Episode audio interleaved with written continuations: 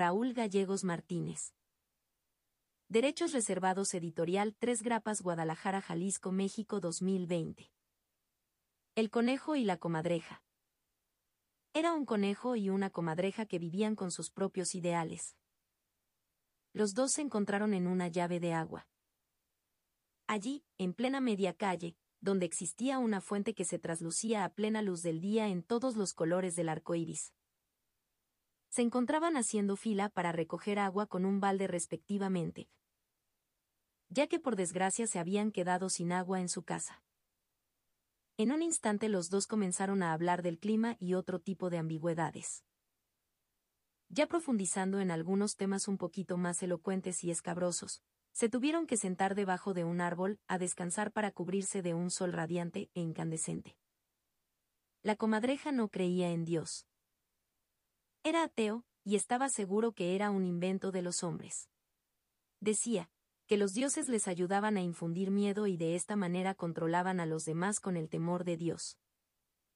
La comadreja creía en la materia y en el universo como la fuente indiscutible de la vida. En contraparte el conejo amaba a Dios, creía en la creación, en los sentimientos, en el alma. En el espíritu vertido en cada uno de nosotros. En el ser divino. Creía en un Padre universal creador del cielo y de la tierra, así de simple y así de magnífico. Todo estaba bien, hasta que sin darse cuenta comenzaron a subir el tono de voz, y se ofendían sin rendir tregua alguna. Molestos los dos se fueron a su casa con su respectivo balde lleno de agua. La comadreja llegó a su casa, abrazó a su mujer se hincó, y le pidió perdón a Dios, por todo lo sucedido.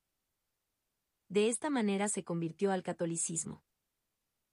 El conejo, vivía debajo de una iglesia, llegó, abrió la puerta, metió todos sus libros de liturgia en las brasas ardientes de una chimenea, y abandonó su casa. Se fue a vivir a las montañas, miraba a las estrellas todos los días y dejó de creer en Dios. Los extremos son malos, hay que conocer de todos los temas. Esto hará que consolide su fe, sus creencias, desarrolle su intelectualidad, tenga una idea propia de las cosas, defienda sus posturas, sin caer en el fanatismo. La verdad es una búsqueda, un faro de esperanza, donde el que vive en el oscurantismo se pierde fácilmente aunque haya una luz, un sol que lo deslumbre. Cuento, Raúl Gerardo Gallegos Martínez, poeta y escritor mexicano.